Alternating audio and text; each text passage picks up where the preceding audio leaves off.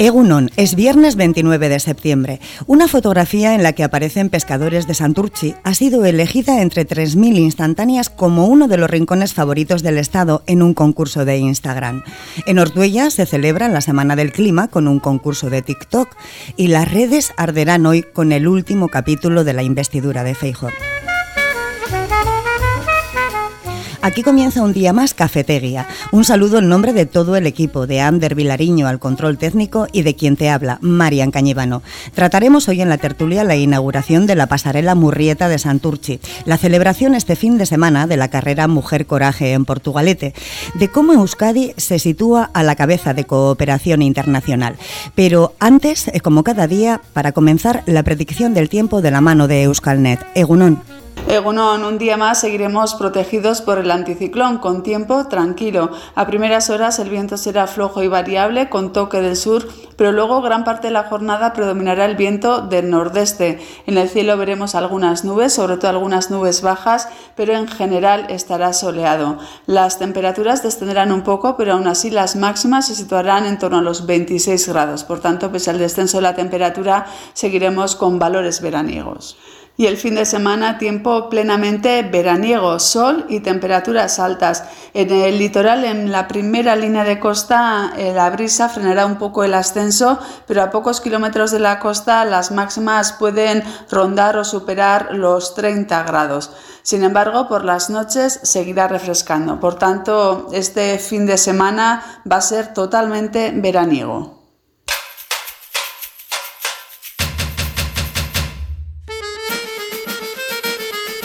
Nos acompañan hoy en la tertulia ciudadana José Luis Goicoechea, Egunón. Egunón. Carmelo Gutiérrez Ortiz de Mendívil, Egunón. Caixo. Que ya bien, que el, viernes pasado fallaste, este viernes ya bien, ¿verdad, Carmelo? Sí, sí, sí. Y Paco Gandoy. ¿Qué tal? Buenos días. Pues Egunón, Egunón un lujo. Egunón.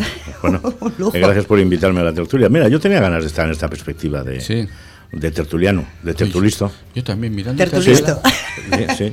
Mirándonos parecemos Mirando, incluso, sí. incluso Pe- personas. lo- personas, sí, sí.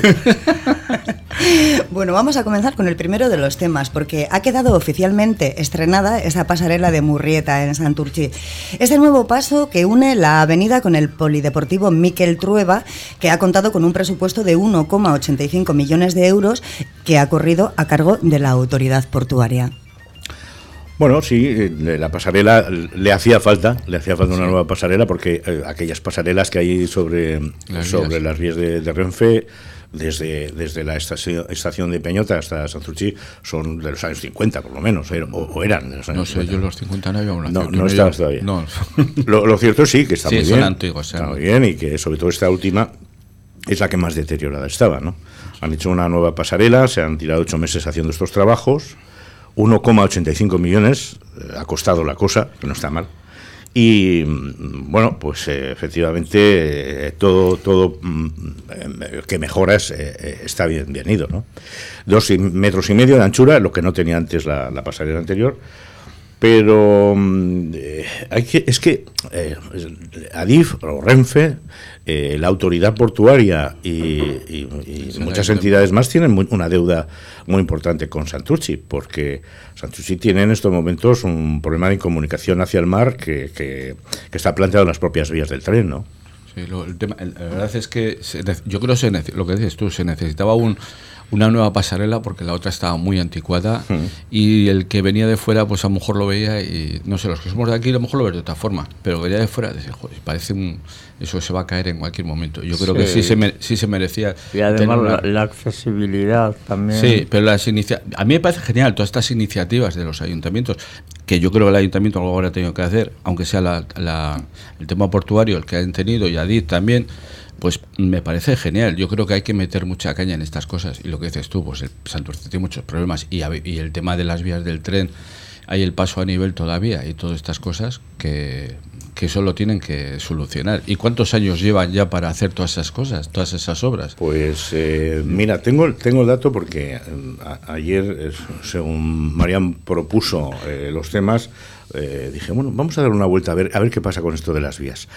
Pues eh, tardaron 10 años en resolver lo que resolvieron hace dos. Por ejemplo, la eliminación de, de dos vías eh, que lo que hicieron fue ampliar, recordaréis un poquito más el espacio, espacio de, de la avenida de eh, la Avenida del Puerto, creo que se llama, Sí. que es la que está eh, al lado del, poli- del polideportivo. Bueno, pues tardaron 10 años en hacer ese planteamiento y en recuperar mil y pico metros cuadrados. Espero que no tarden otros otros 10 más en, en eliminar las otras las vías actuales. Pero es que ahí hay un lío tremendo. Ahí hay un lío tremendo porque resulta que esas vías solo se pueden eliminar cuando eh, la variante sur ferroviaria Entre en funcionamiento. entre en funcionamiento y se termine. ¿Y cuándo termina? ¿Cuándo empezará? Buena pregunta. Ah, ahí está. Porque es que lo más curioso es que esta variante sur, eh, eh, pues está paralizada. Es, es curioso, digo, porque Anchane Urquijo, que fue la anterior alcaldesa, reclamó de forma habitual, eh, permanente e insistentemente que se iniciaran los trabajos de la variante sur, que es- el gobierno vasco no estaba eh, respondiendo a, a esas obras. Curiosamente, eh, era un consejero socialista el que, el que tenía, estaba al frente de, del, del área, ¿no? Del área de transportes. ¿Y qué pasó? Pues que mm, eh, la actual alcal- alcaldesa, Carmele Tubilla, que también es del Partido Nacional- Nacionalista Vasco, sigue reclamando la continuidad de la variante sur. Pero curioso, quien está paralizando la variante sur es la propia alcaldesa de Baracaldo, que también es del Partido Nacionalista Vasco. Ya, pero bueno, esas competencias, aunque sean del mismo partido, por siempre hay sus cosillas, ¿no? A ver quién va a ganar en una cosa o en otra. No me voy a dejar que me pisen los talones uno u otro. Y luego, luego hay otra cosa, los terrenos, lo que decías tú antes de los terrenos, que se ha tardado, lo que era de hace 10 años, luego se ha tardado en hacerlo. ¿De qué son esos terrenos? Porque hay que, pues serán de Adif, serán de partes municipales, del puerto.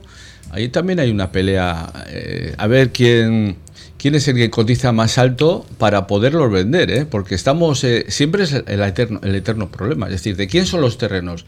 Eh, yo te los voy a vender, los quiero comprar. No, no, yo te pongo un precio que, que es la leche. No, no me interesa. No, yo- esto, luego esto está- se resuelve fácil, de y luego son los están terrenos. expropiándolo. No, no, es que por lo que ha dicho eh, este eh, Barcala, Ricardo Barcala, que Sí, es el presidente sí. de la autoridad portuaria, como ha increpado, increpado, digamos que ha reclamado una solución a Adif y tal, está claro, los terrenos son de Adif. Si hubieran sido de la autoridad portuaria no hubiera reclamado nada. Ya, pero el tema Adif, eh, no sé, estamos en, en el gobierno socialista, eh, porque es el que tiene el, el- está en el momento en el poder, y bueno, pues las competencias aquí, las peleas de competencias o dejar de cederme competencias, cosas que tenían que haber hecho hace mucho tiempo, según el estatuto, bueno, pues eh, cada uno quiere guardar su esa, ese- esa bala en la recámara para ver, yo voy a apretar y a ver dónde, a ver dónde llegamos. A mí me parece, me parece injusto porque las, las vías del tren de Santurce es que yo lo conozco desde, de- bueno, lo conocemos desde niños y, y ya no hace muchísimos años, incluso se habló de un soterramiento, soterrar las vías y todo eso, pero es que ahí se queda. Eso es un peligro. Luego hablamos de los pasos a niveles. Es que los pasos a niveles, pues es parecido. Si es que ahí hay un tráfico, hay un tráfico al puerto de, de- de vagones, de mercancías, y eso hay que solucionarlo. No se puede tener en medio de una ciudad eh, ese paso. Habrá que hacerlo algo. Y han hecho, bueno, pues mira, hemos tenido, han ganado, que han hecho esta pasarela, ya, ya por lo menos han tenido un triunfo, han ganado algo. Ahora hay que conseguir otro, pero hay que pelearse los políticos. Eso es cosa de políticos, ¿eh? Paco. No, no, claro, es una cuestión de, de competencias políticas, máxime Sí. cuando la Consejería de Transportes la lleva un partido que no es el Partido Nacionalista Vasco. Ahí ¿no? está, ahí está, Y ahí pues. está el lío. Por eso te digo Pero que cada uno se guarda una, una bala en la recámara, Ya. decir, para, eh, yo voy a actuar. A lo mejor te doy esto, pero tú me tienes que dar a cambio, no esto, sino dos cosas más. Seguro. Lo seguro. acabamos de ver ahora eh, estos días en el, en el Congreso. El señor este amigo de los narcotraficantes, como digo yo, el Feijó, pues eh, estaba acusando, no, pues decía, de- conmigo estarías mejor y tal, no sé qué. Pues bueno, pues ya, lo vemos. Aquí que negocias, si te doy, eh, estás a lo que quiero, yo te voy a ofrecer tanto, pero me vas a votar. Pues, pues en este caso es parecido. Hombre, a mí lo que me llama la atención es que Carmen Tubilla, la actual alcaldesa también del Partido Nacionalista Vasco, pues siga insistiendo en lo mismo cuando sabe perfectamente que eh, su compañera de partido, la alcaldesa de, de Baracaldo, pues eh, está poniendo pegas. Es que tienen el cajón hace tres años. Este proyecto está paralizado. Paco, no se van a aunque sean del mismo partido, eh, cada uno va a defender los derechos de su municipio o sus intereses. Sí, eh. pero algo tendrá que decir a los ciudadanos. ¿no? Ah, sí, claro, Explicar, claro. explicar por qué. Claro, pero uno reclama. va a decirle, pues bueno, a lo mejor la Baracaldo no me da lo que yo. No sé, aparte que en Santurce no sé si están. En ninguno de los dos creo que están con mayoría, me parecen las, los municipales, las- los ayuntamientos. Creo que, que están gobernando con. Creo, ¿eh? A lo mejor estoy confundido, ¿eh? En Santurce creo que estaban con los socialistas también gobernando. El- eh, sea, como, sea como fuere, eh, las vías siguen ahí. Sí, sí, no, y no, no. Es que al final el, el problema está. Yo, yo me imagino, ¿eh? vivir eh, al lado de las vías. Es que lo que te he dicho, yo Y paso- tú, a la noche, un tren de mercancías y un minuto y dos, y te sabes a la velocidad que van Y lo largos que son. y lo largos que son. Eh, hemos visto unos cuantos, como tú dices, como tenemos una edad, pues hemos visto unos cuantos. Yo me imagino a, a las 2 de las 3 de la mañana eh, el plum plum, el plum, plum. claro, son, son trenes cargados y pesados, ¿no? Claro, y, y pasar por, por el centro de, de- una, de un pueblo, de una ciudad, o sea, me parece, me parece van- lamentable. Van pitando desde Peñota. Sí, sí, sí, sí. Que van, que van pitando. Van pitando encima, los de mercancías siempre van pitando para avisar. No sé si por la noche pitarán, pero No, si te- lo a hacen, lo mejor, desde luego. a ver, eso a lo mejor son normas de seguridad, ¿no? Tienen que hacerlo, ¿no? Pero quiero decirte que, es lo mismo lo que dice Paco, es que el ruido ese es infernal, vamos. tú no puedes estar ahí viviendo en un sitio.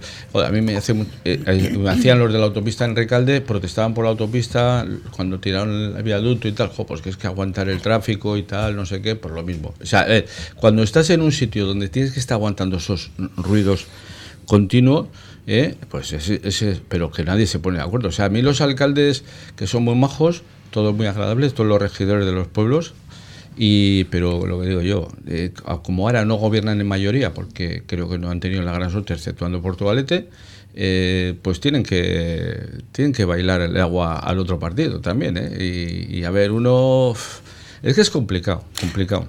Carmelo, ¿algo que comentar de este tema antes de cambiar al siguiente? No, poca cosa, ya está todo dicho, yo creo. Es que, no, es verdad, o sea, Santurce está absolutamente cortado y más ahora que han hecho la zona, esa, la que está previsto que se va a hacer con el frontón, el rocódromo y todo eso, pues va a ser más separación todavía, ¿no? Porque tienen que procurar que, que se haga un acceso que sea fácil, vamos, porque eso va a ser, se va a llenar de chavalería y yo creo que ahí puede pasar cualquier cosa. Sí, esa es el- la nueva actuación también que se va a hacer con dos pabellones que se han tirado ahí en el Paseo Lendakari Aguirre, ¿no? en Santurci.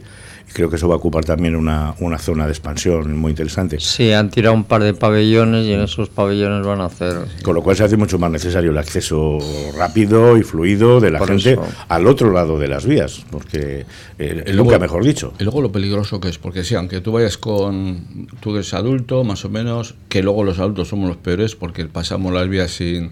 Con que están las barreras bajadas, pero los niños, todo esto. O sea, es que es muy complicado. Yo creo que es una cosa que se tenía que haber solucionado hace muchísimos, muchísimos años. Y lo- después de haber hecho la estación del tren de Santurce y cómo la cambiaron y todo, creo que ahí tuvieron oportunidad de haber, de haber modificado todo. Yo creo, que- yo creo que escuché, no sé, a lo mejor esto, eh, un- que iban a soterrar la- las vías y tal, pasar y tal, ya sí que es complicado, pero muy complicado.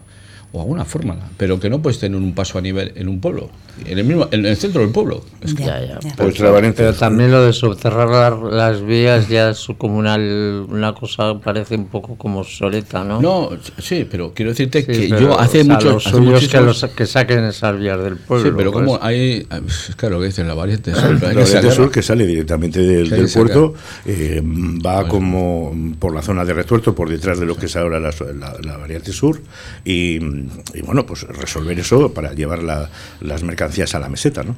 Ahora, claro, mm, pues eh, todo esto requerirá un acuerdo político y, y, mucho, y mucho dinero. y mucho dinero, pero bueno, ya se está Sí, invirtiendo, es se, que se tienen- lleva desde el año... Tienen que pasar por debajo del Serantes, ¿no? Sí, Efectivamente. eso también, también hubo también su polémica, ¿no? Por Sí, sí, por bueno, el ser- pero, pero claro, es que eh, es un suma y sigue, ¿no? Porque hay muchos territorios por los que transcurrir esa... Bueno, esa- Ortuella, Ortuella también creo que se oponía. Claro. eh, también se oponía Bueno, la, la cuestión es que la pasarela se ha hecho, Sí, eh, ha- que han ganado. ha quedado muy bonita. Sí, y que la han inaugurado en rueda de prensa, que Sí. es muy curioso también. Bueno, pero Sí, eso, sí. pero eso María, se inaugura, se inaugura, todo. En Bilbao han hecho un parque infantil parecido al que tenemos abajo del Mercalea, eh, el Mercato, perdón, y digo Mercato, joder, en Realia, Y el día anterior ya estaban jugando los críos y todos ahí, y al día siguiente el alcalde. Creo que también quería montarse los tío vivos, pero bueno. Bueno, vamos, vamos, a, cambiar, vamos a cambiar de tema. Vamos a pasar de hablar de trenes a hablar de un autobús en concreto, porque el próximo sábado 7 de octubre, Oroitus Culture, el Cartea, ha preparado una visita memorialista guiada al campo de concentración Miranda de Ebro.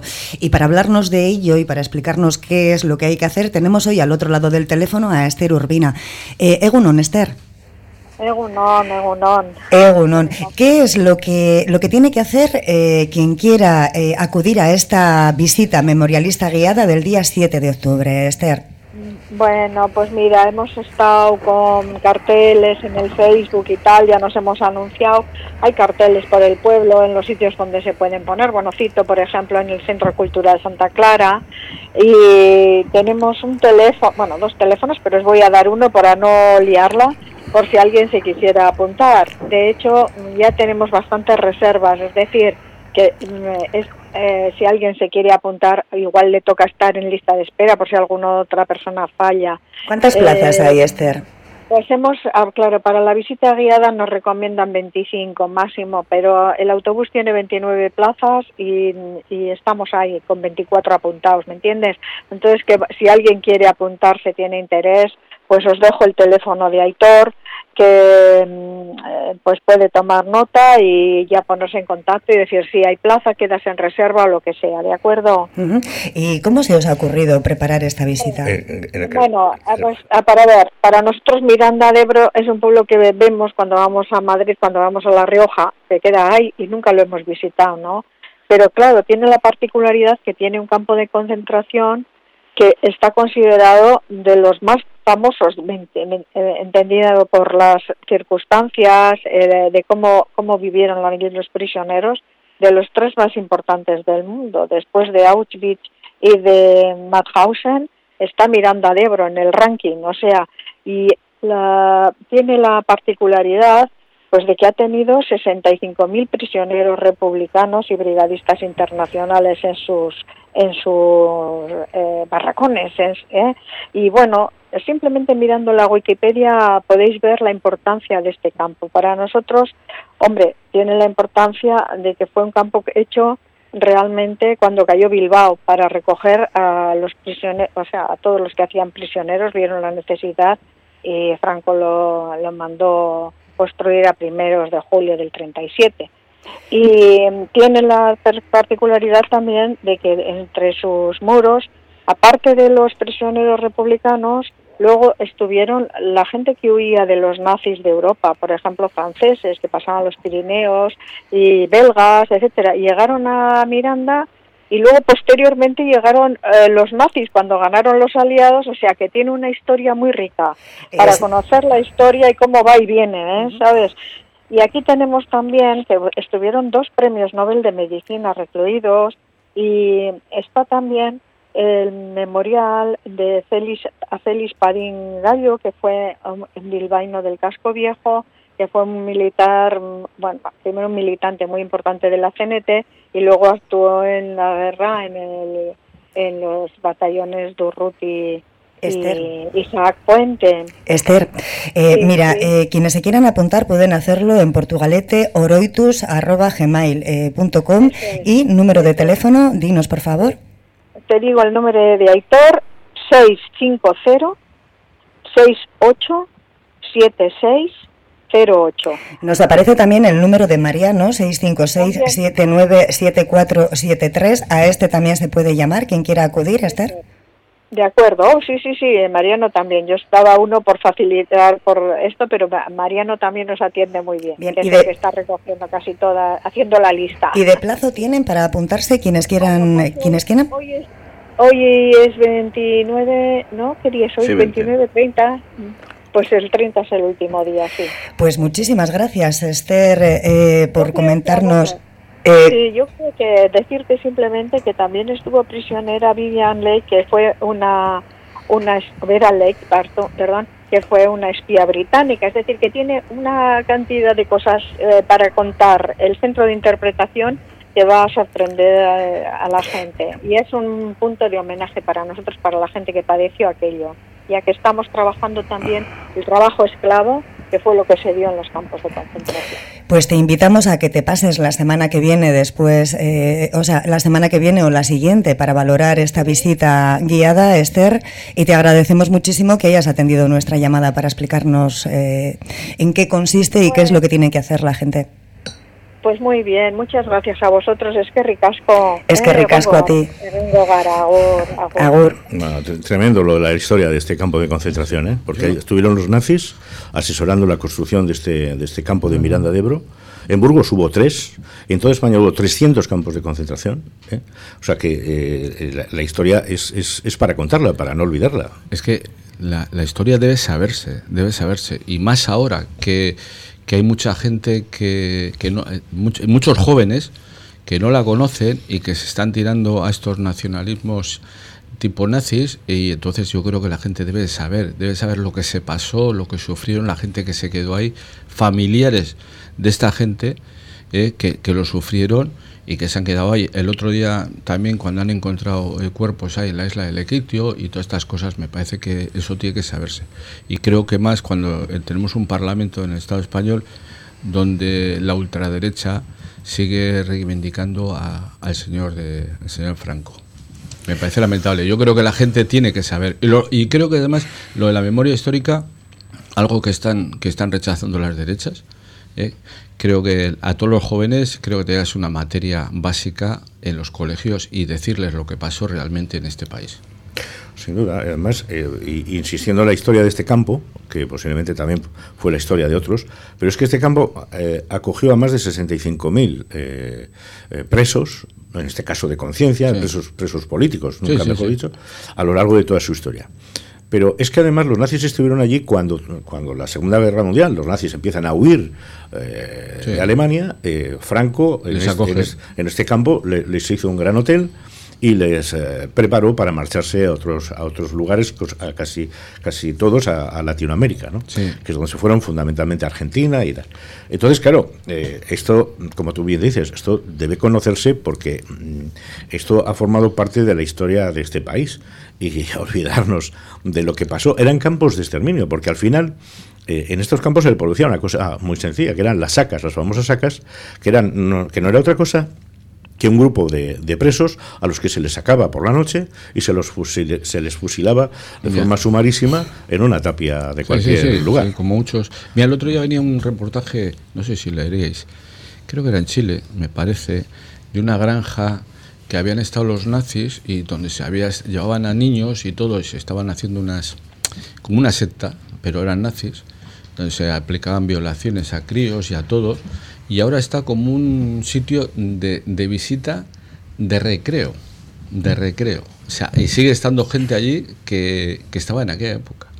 O sea, es lamentable. Yo, el otro día venía el reportaje, ahora no me acuerdo en concreto, lo estuve, lo estuve leyendo y la verdad te, te estremecía estar leyendo. Y cuando vemos cosas de estas, de los nazis, los campos de concentración, y ves películas o ves reportajes, la verdad es que es para pensarlo, mm. señores. Los chilenos han, han, pasado aquella dictadura del año 73, el, ataque a la moneda el 11 de septiembre del 73. El cuartel general de, de, la Marina ha sido declarado monumento histórico. ¿Para qué? Para que, donde además se produjeron eh, torturas, eh, bueno, en fin. hasta los campos de fútbol. Claro, efectivamente, hasta los campos de fútbol. Eh, pero lo que se ha hecho es declarar monumento para que eso sirva de recuerdo, ¿no? para que la gente sepa lo que pasó allí. Lo que pasa es que no hay conciencia, Paco, no hay conciencia. Yo creo que hay, además, mira, Chile está está muy dividido. Sí, en, ese asunto ha habido manifestaciones ahora muy se han encontrado. Ahora que ha sido la muerte de. Aquí tampoco muy unidos. No, no, no, no, no, pero ¿eh? no, no, digo que está, está muy dividido en todos los sitios. Es que yo creo que, eh, no sé, no creo que no la gente no piensa o, o, lo ves fácil, pero yo a mí me da mucha me da mucha rabia cuando estás oyendo aquí a grupos neonazis que atacan a no sé qué y tal. Y luego cuando cuando hay gente que, que grupos partidos políticos como que lo que está el de vos que sigue sigue apoyando todavía todas esas cosas. me parece lamentable. que llevamos. ¿eh? Ya me da pena, ya me da pena cortaros en este momento tan interesante de la conversación, pero es que nos tenemos que ir unos segunditos y enseguida volvemos aquí en Cafetería. Urrun, el seco, para llegar lejos. No casi. ¿Por dónde empezar? Ven a AEK. Queremos acompañarte para aprender euskera Matricúlate. A tu lado, para llegar lejos. Satos, Aekara. El mejor remedio para la depre vacacional es volver, volver, volver a tu superbutaca, a tus palomitas crujientes y a emocionarte con tus películas favoritas en la gran pantalla de Cinesa. Esta semana disfruta en Cinesa de Misterio en Venecia. Consulta cines, horarios y calificaciones en cinesa.es. Te esperamos.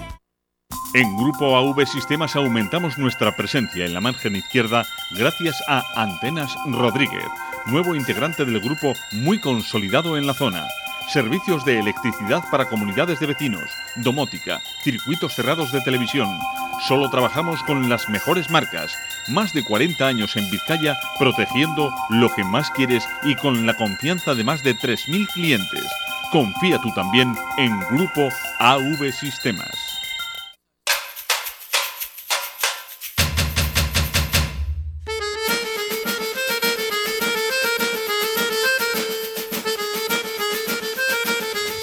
Pues ya estamos de vuelta y continuamos con más temas. Este fin de semana se celebra en Portugalete la carrera Mujer Coraje. Eh, sigue el camino, el camino de Onchon. Serán 24 horas seguidas caminando para conseguir fondos a favor de Aspanovas y para dar visibilidad al cáncer infantil. Comienza el sábado a la una de la tarde en la Plaza del Solar, en las inmediaciones de la Plaza del Solar, y termina el domingo a la una. Empezamos por ti, Carmelo. ¿Vas a asistir a esta, a esta carrera? Como visitante, sí, tanto como, como andar, yo igual no, pero Sí, porque me, me había asustado, pensé que Carmelo se iba a poner ahora el pantalón corto. Hay, hay, muchos, hay, muchas actividades paralelas, ¿no? Va a estar allí, eh, va a haber un pincho pote que lo hacen entre varios bares. Eso sí sabía. Carmelo, ¿cómo se apunta? Lo bueno. Claro. No nos podemos perder. Va, va, a estar, va a estar allí animando el cotarro Borja Gárate, que es un especialista mm. en, en poner a la gente como motos y o sea que va a estar va a estar algo entretenido y, y en parte todo lo que se pueda colaborar pues sí ¿Y vosotros, por vuestra parte, pues Paco? Eh, este fin de semana no sé si voy a estar aquí. no, es que yo tengo un problema, que van a dar camisetas verdes, me parece, ¿no?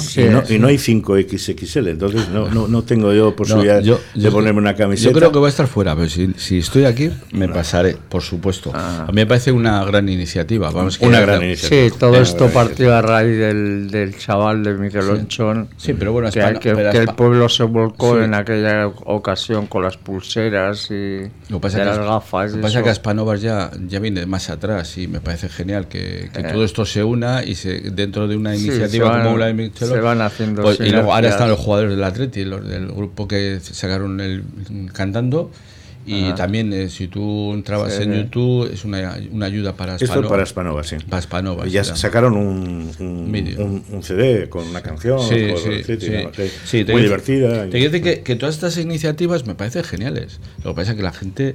yo Son iniciativas muy buenas, pero que luego a la hora de la verdad, yo creo que la gente no, no, no participamos, voy a decir, no participamos en generalizar, pero participan pero no se participa en, lo que, en, la, en la cantidad que quizás se tenía que hacer. Hombre, yo 24 horas no puedo estar andando ni corriendo, pero un ratito seguro que sí. puedo estar. Además, el recorrido desde el Mariómetro hasta sí. Estado, me parece. Paseíto para arriba, para abajo. Pues, tranquilamente. Aspanovas, que es una asociación vizcaína, no nos olvidemos, ¿eh? que está formada por familias afectadas del cáncer eh, con niños eh, con niños y, y adolescentes eh, de cáncer. Eh, ellos eh, eh, comenzaron en 1989. Septiembre suele ser el, mes dedicado precisamente a recordar que hay niños con cáncer en los hospitales. Es una enfermedad como tapada, como, como oculta, no, entiendo muy bien por qué, pero es que, fíjate, es que se me han puesto los pelos de, punta cuando he empezado a recabar un poco de información sobre el cáncer infantil. Eh, es una afección muy rara, porque en el conjunto de la población, de los seres humanos, pues representa pues eh, del 1 al 3%, ¿no? Pero claro, eh, que es que ocupa el segundo lugar de mortandad eh, entre los niños, el segundo, el segundo lugar, entre niños y niñas de 1 a 14 años. Y hay 1.500 casos cada año. Sí, lo que, pasa, lo que pasa que, que el cáncer, desgraciadamente, y lo que estás diciendo tú es verdad, el cáncer infantil parece que está como de tapadillo o alguna cosa y se da mucha importancia cosa que la tiene y desgraciadamente está ahí, al cáncer de personas adultas, eh, tipo de cánceres que han salido. Mira, eh, está el cáncer de, de las mujeres, el cáncer de mama, que hasta no hace muchísimos años esto era una cosa, mm, bueno, más o menos desconocida. Ahora, afortunadamente, ya hay una, una medicina eh, de todo tipo. Bueno, yo no entiendo mucho, pero lo que leo que, que afortunadamente se está intentando curar o ayudar y mucho esto. Y el cáncer infantil, yo creo que a mucha gente tenía que ir a un hospital, a un, a un hospital y ver a los, en una sala a los niños que están. Mira, yo ayer estuve en el hospital por una consulta y vi entrar a una chavalita que no tendría 10 años con su gorrita y tenía el pelo todo rapado. Sabes que desgraciadamente es una persona que tiene cáncer. Y vas por la calle y cuando ves a un niño de esas características, jo, te quedas mirando, mira, jo, pues tiene cáncer y tal. Pero Pues no es te, lo que hay que procurar no hacer. no, no, no, no. A ver, no mirando a, a- a la persona directamente, ¿no? Que tú vas con alguien y tal y, y lo... No, que lo nos pasa a todos, eh, pues Lo sí. que pasa que luego el crío, pues bueno... sí, no, no, pero bueno, los- yo, yo, mira, yo creo que los críos son tan valientes, tan Sí, valientes, sí. porque teniendo esta enfermedad, yo creo que son críos valientes, creo que tienen una, una fortaleza impresionante. Sí. Digo, solo hay que verlo cuando salen, te sacan de la televisión, que han ido no sé qué y tal. ¿eh? y les ves a los críos con una sonrisa. Mm. Es que no, se, no pierden la sonrisa. Y a lo mejor a un adulto que, que lo tiene, y que lo puede estar pasando fatal también, pues a lo mejor hay gente que, que lo lleva mal, que no lo esto, que desgraciadamente es para llevar mal, si estás muy fastidiado. Pero los críos, a mí los críos me, me asombran y me admiran que no vea a un crío que tenga el cáncer, que, que esté con cáncer, y vas a un sitio y les ves con la sonrisa.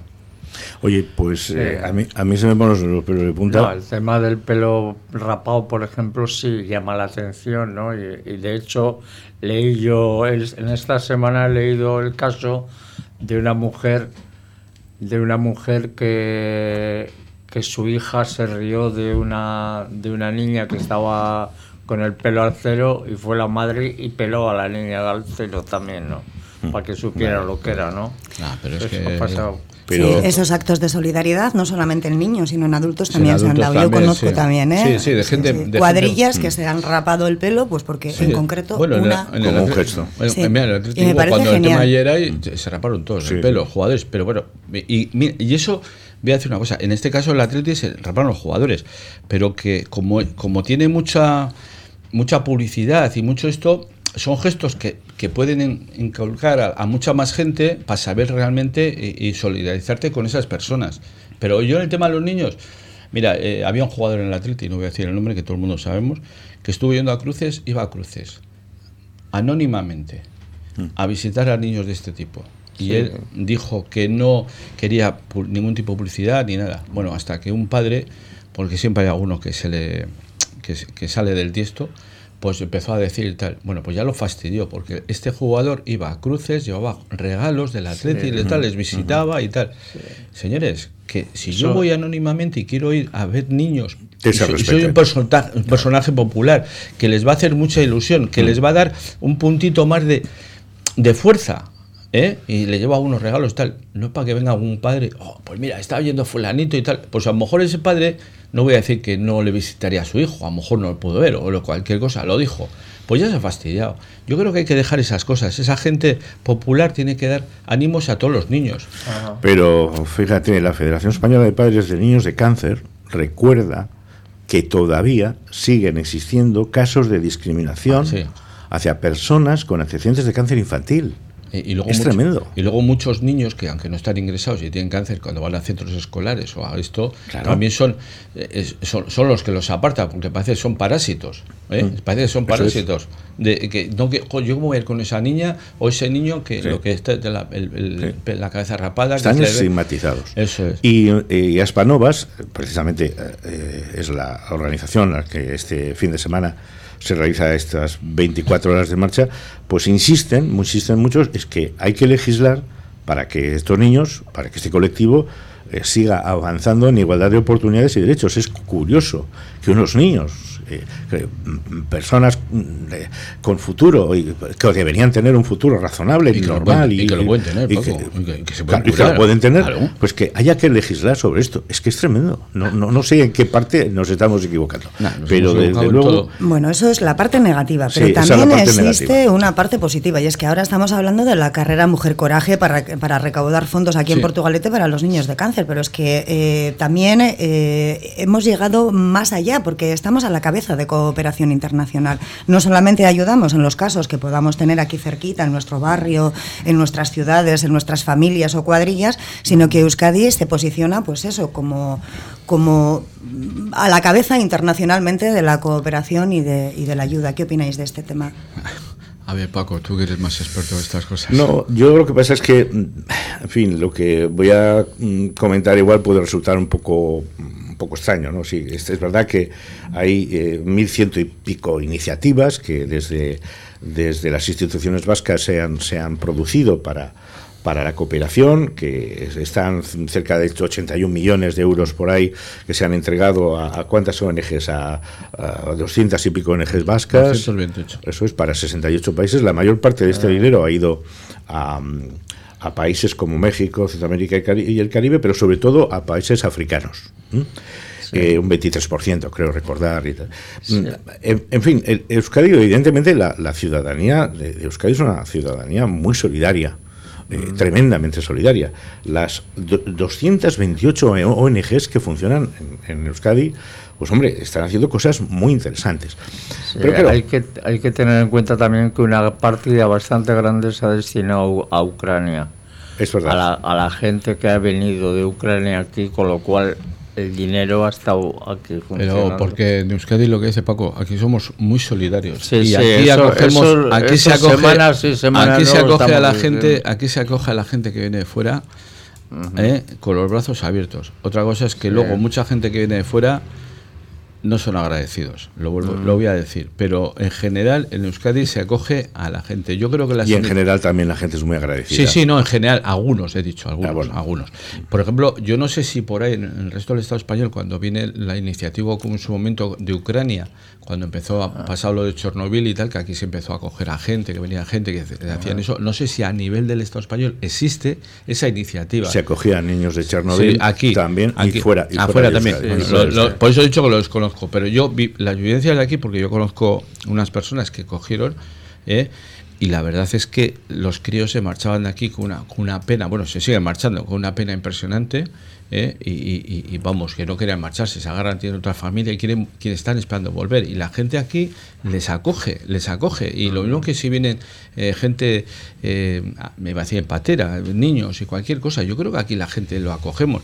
Y luego si luego la ayuda internacional que da el gobierno vasco pues a países sudamericanos que necesitan, necesitan mucha ayuda. Fundamentalmente África, pero, pero, perdona que te interrumpa. Mira, a mí lo que realmente me preocupa de toda esta cooperación internacional es que mm, lo que significa es una gota de agua en un mar inmenso. Pongo un caso. Mm, cualquier país eh, sudafricano que ha sido colonizado por ingleses, franceses, españoles. Pongo el caso de Senegal, que es el que conozco más directamente. Senegal ha sido una colonia francesa, como sabéis. Senegal es un país que tiene un nivel de cooperación internacional tremendo, mm, pero todavía los franceses están ahí, eh, no oficialmente, no dirigiendo, no dirigiendo el gobierno del país, pero sí, el gobierno del país es una especie de gobierno dependiente, entre comillas, por no decirlo de otra manera, de, de, los intereses franceses, sobre todo de las grandes empresas francesas. En Senegal hay un turismo francés extraordinario, en lugares acotados para, turistas. para turistas eh, claro, mm, eh, te vas a Dakar y, ves lo que hay. Hombre, en zonas, hay zonas en Dakar que, efectivamente son extraordinarias, con hoteles de cuatro estrellas, pero vete a los barrios. O vete a, localidades como Embur, que yo conozco también directamente, a 80 kilómetros de Dakar. Bueno, pues ahí tienes una población eh, empobrecida, no, lo siguiente.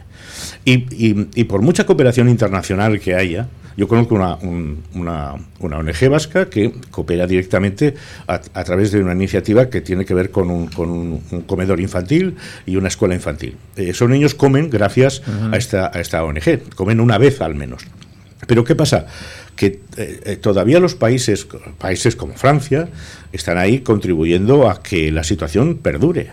Y- y todos los esfuerzos de la cooperación internacional, la verdad es que dan para poco. Luego hay que sumar a eso eh, cómo esos países tienen una dependencia religiosa extraordinaria también, Y política. Y política. Y los golpes de Estado, los militares ahí. En el caso de Senegal, además, se agrava porque ha habido mm, eh, disturbios enormes eh, en la calle en los últimos, el último mes, eh, sobre todo porque ha sido detenido un- el, el opositor Sí. al, al gobierno actual, que además goza de las simpatías de, de la población joven de Senegal.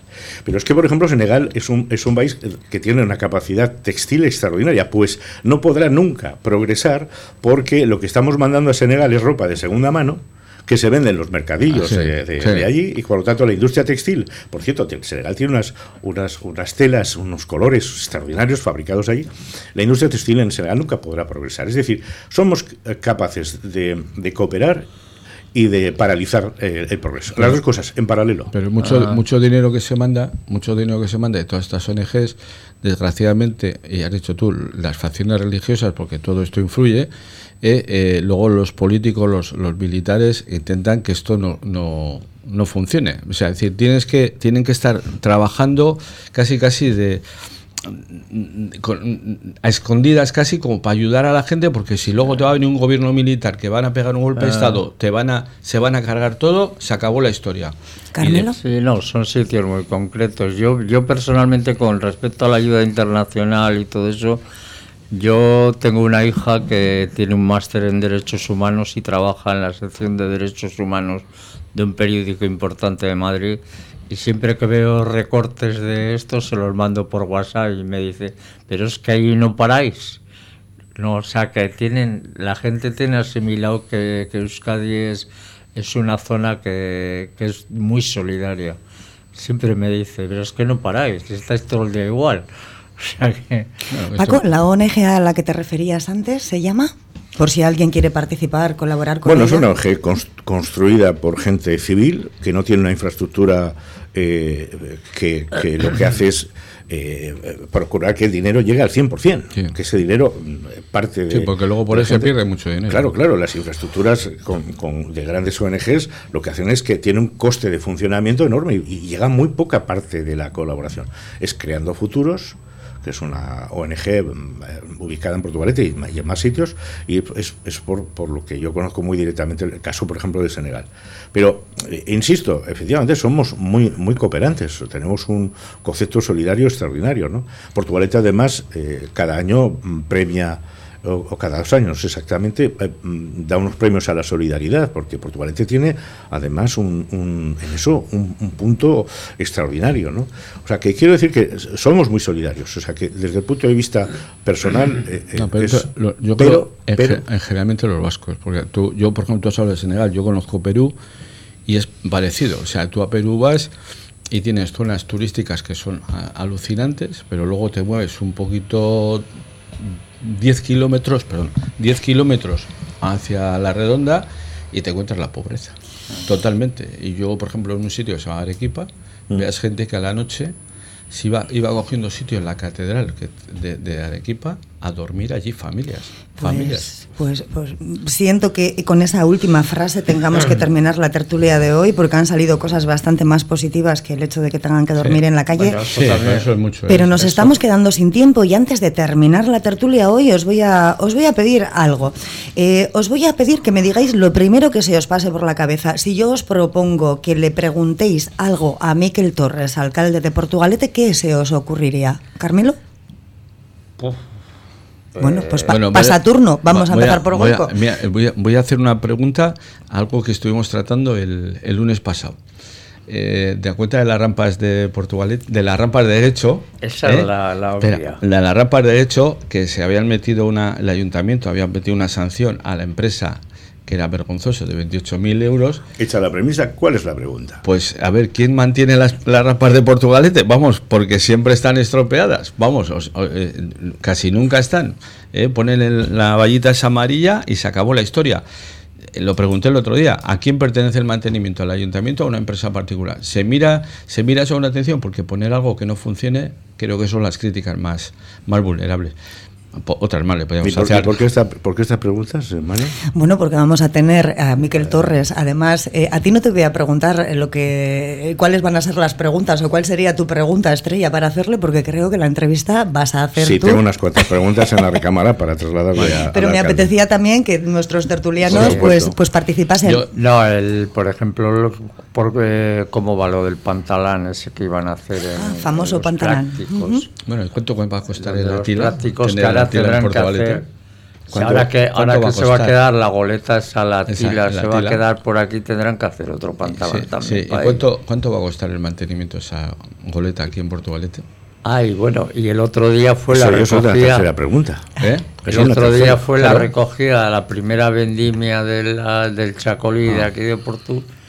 Eh, pues preguntarle qué se va a hacer con ese vino. Lógicamente. Pues Pues no, no beberlo. digas que no te están ayudando, ¿eh, No, Paco? pero yo, yo, yo tengo. Vamos yo- a parar aquí porque si no. No, yo me lo preguntas son lo de las rampas, porque el otro día lo estuve comentando, me parece que además es un comentario generalizado del pueblo, porque si vas a coger una rampa no funciona. Y luego, ¿cuál, cuál es el costo que va a tener el, el estar la goleta Tila, que por cierto es maravillosa, que volví a decir a la gente que se meta en la, en la página web de, de la, de la goleta, pero ¿cuál va a ser el coste al ayuntamiento tener eso aquí? Pues eh, apuntado queda eh, José Luis Goicoechea, Carmelo Gutiérrez Ortiz de Mendíbil y bueno, de ti, a ti nos vemos ahora mismo porque te quedas en el estudio, Paco Andoy. Muy bien. El Puente Vizcaya celebra este año su 130 aniversario. La historia de este magnífico puente transportador está ligada a ambas márgenes. El emblemático monumento, Patrimonio de la Humanidad por la UNESCO, quiere disfrutar contigo esta singular fecha y te invita a participar de todas las actividades que han preparado. Puente de Vizcaya, 130 aniversario. La historia viva que nos une. Visítanos. Urrun, heltzeko. Nondik hasi? Zatoz, aekara. Zure bide lagun izan nahi dugu. Eman izena. Euskara hurbil, zu urrun heltzeko. Zatoz, aekara. El mejor remedio para la depre vacacional es volver, volver, volver a tu superbutaca, a tus palomitas crujientes y a emocionarte con tus películas favoritas en la gran pantalla de Cinesa. Esta semana disfruta en Cinesa de Vida Perra. Consulta cines, horarios y calificaciones en cinesa.es. Te esperamos. ¿No lo conoces? Mucho más famoso e internacional que el huevo de Colón. El huevo con bechamel de Café Siglo XX. Café Siglo XX, un clásico en Portugalete, con amplia terraza y exquisitos pinchos caseros. Es además el lugar perfecto para disfrutar de un buen café junto a la ría. El siglo, el sabor jarrillero de lo auténtico. Anunciábamos hace un instante la presencia en los estudios de Portu Radio de Miquel Torres, alcalde de Portugalete, pero al parecer un imprevisto le ha hecho imposible acudir a nuestra cita. Así que esas preguntas de nuestros tertulianos quedan en el aire y posponemos esta, esta entrevista. En su lugar, un miembro de Encarterrin Macroeolicoric es Javi, nos habla de la situación que vive la zona con la futura instalación de las centrales eólicas.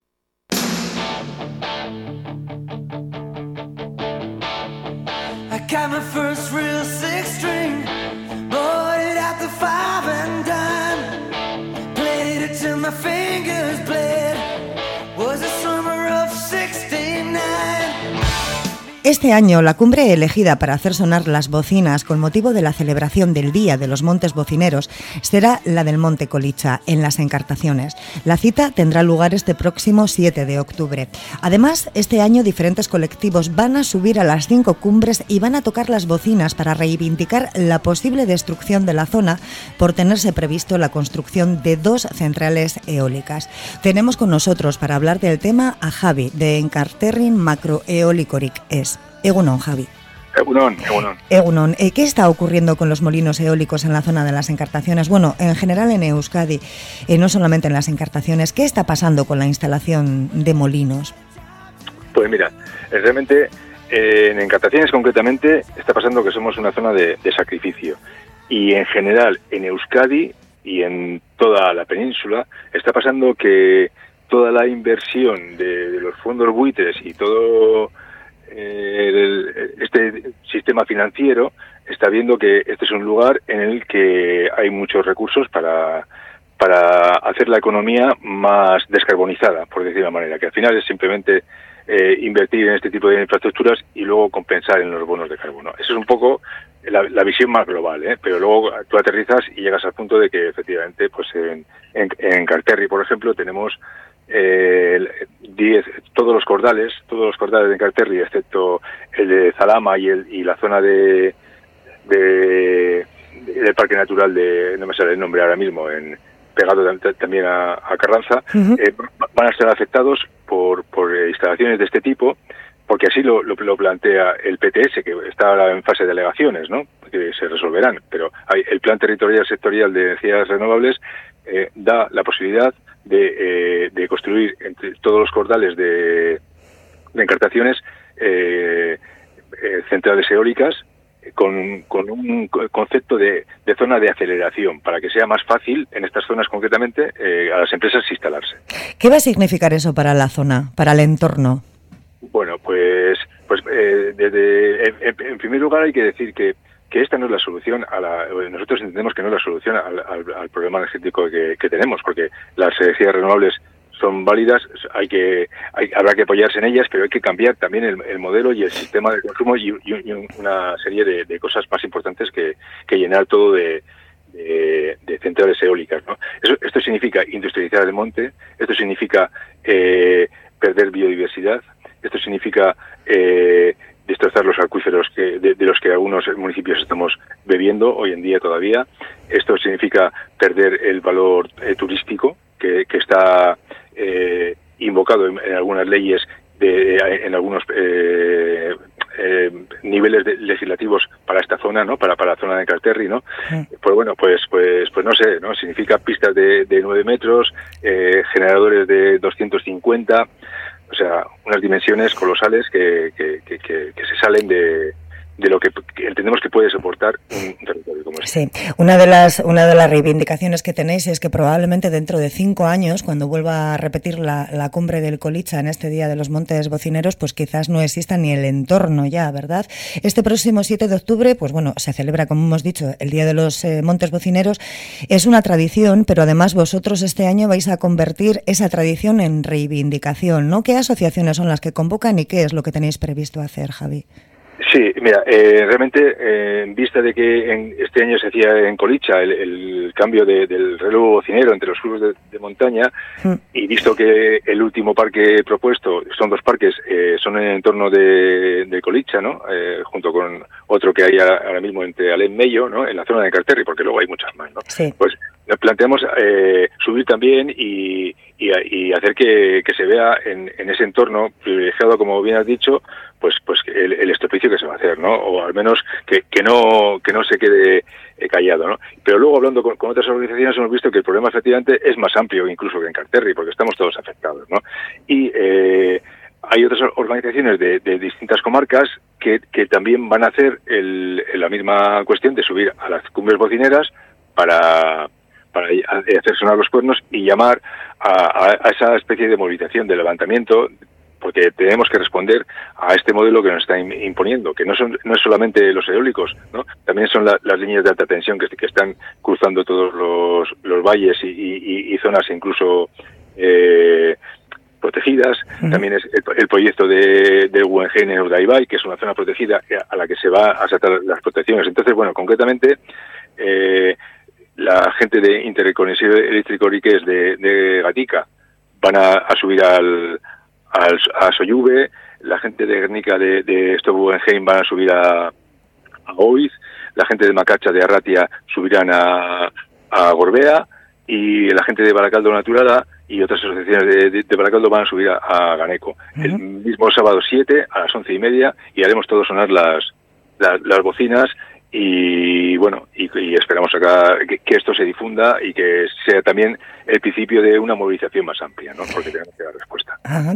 Eh, en principio, eh, en este caso, los ayuntamientos de la zona también están en contra de la, de la instalación de estas moles eólicas, ¿verdad? Sí, bueno, algunos eh, se han eh, posicionado en contra, eh, otros aún no lo han hecho. Eh, es, es un trabajo importante con los ayuntamientos, porque hay diferencia de la postura a la acción. ¿no? O sea, entonces, eh, las posturas a veces es fácil conseguir. La acción eh, fehaciente en contra, eh, yo creo que si la conseguimos, no se van a hacer eh, estas instalaciones industriales en, en nuestras cumbres. ¿no? O sea que hay que conseguir que los ayuntamientos os apoyen a vosotros y no al gobierno vasco para que no se instalen. Es, eh, yo, yo considero que si los alcaldes y las corporaciones eh, se implican eh, verdaderamente en, en el rechazo a este modelo, eh, sería muy difícil que, que se instalen, porque porque, porque te- no podemos perder la potestad sobre el territorio. El, el- el- el ayuntamiento hoy en día es, es una de las estructuras fundamentales de, de- de- en este país y no nos pueden quitar el, el- control del territorio de- eh, a nivel municipal. Pero ¿cuál es la situación entonces? Porque supuestamente los ayuntamientos ya están en contra, o por lo menos eso es lo que ellos dicen y lo que se publica eh, en prensa o en medios, en medios de comunicación. Sí, sí, eh, están en contra eh, como postura. Pero no hacen nada. O sea, yo estoy en contra, pero solamente lo digo y no hago nada. No, yo no he dicho que, que- que no va nada. Se Ajá. han hecho, se, se han hecho. O que tienen que hacer más, quizás, ¿no? al PTS. Sí. Hombre, yo, yo, yo creo que, que eh, se pueden hacer muchas más cosas. Se puede trabajar a nivel mancomunidad, Ajá. se puede trabajar a nivel de partido, ¿eh? porque claro, eh, muchos ayuntamientos eh, que, que están en contra, su mismo partido a otros niveles está potenciando esto. Claro, te iba a decir que eso es más complicado, ¿no? Porque las siglas en la mayoría de los casos coinciden, entonces. Claro, pero si yo estoy en contra de, de algo que hace mi organización, pues tendré que, que tomar protestar. alguna decisión, actuar de alguna manera o no. Si, si no, eh, bueno, pues entonces no estaré tan en contra o será Sí. otra discusión. ¿Qué, qué solución dais vosotros? A nivel energético, dices. Sí. Sí. Claro, porque nadie está en contra de, de la energía renovable, que es que parece que nos están poniendo como que si no queremos o, o si no queréis molinos eólicos, eh, es porque estáis en contra de las renovables y eso no es, ¿verdad? Eso no es así. Incluso Claro. el ha, ha dicho que, que esto es el conflicto de unos pocos en contra del bien general. Y eso no es cierto, primero. Eh, esto es el, el beneficio de unos pocos en contra del bien general. Porque aquí eh, quien gana y quien están interesados son las grandes corporaciones que, vienen a invertir para sacar un beneficio. No hay otro, o- otra razón profunda ¿eh? de, de- de- este tema. Luego es cierto que est- estamos en, un momento eh, de transición energética, ¿no? Y claro, transición energética es un término que es muy amplio y se, y se puede aplicar de muchas maneras, ¿no?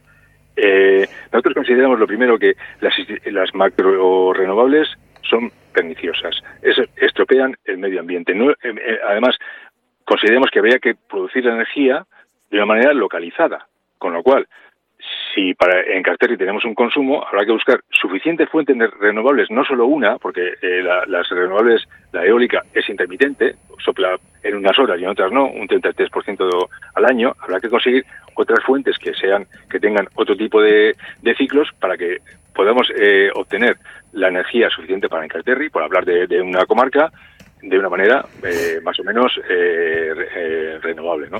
Pero además hay otra cuestión, o sea, renovable significa reducir el consumo. Y- sobre esto no se está haciendo nada, no se está eh, potenciando de la misma manera el que las casas eh, sean realmente eficientes, no se está potenciando eh, muchas otras cosas, ¿no? Entonces, hay muchas eh, cosas que se pueden hacer y sobre todo es, si mantenemos el mismo modelo de, de- de- de producción centralizada con los mismos actores, no vamos a cambiar nada. Ya. Porque- Porque la, la- la diferencia, perdona que termino ya, es que el, el- la fuente es gratuita, entonces eso le interesa mucho a, a- a las grandes eh, corporaciones, porque el aire está ahí y eso es, es, es- es inagotable, claro. Bueno, es inagotable relativamente, ¿eh? O sea, yo no sé dónde es que ya se están vendiendo bomboncitas de, de aire para como si fuera agua. Entonces, de momento es inagotable. Si nos lo cargamos, dejará de serlo, Javi. Sí, sí, sí, sí, por supuesto, sí. Pues eh, Javi de Encarterrin Macro Eolicoric es, nos quedamos sin tiempo, es que ricasco por, pues bueno, pues por explicarnos toda la situación que se está viviendo y por, y por decirnos qué es lo que se va a hacer en este Día de los Montes Bocineros como protesta. Eh, es que ricasco por estar aquí, Javi. Muchas gracias a vosotros por darnos voz.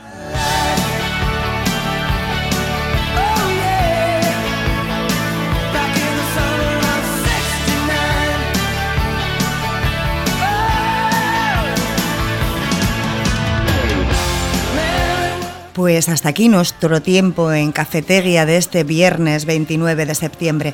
Pasa un muy buen fin de semana y el lunes nos encontramos aquí de nuevo, en Portu Radio, en el 105.7 de tu FM.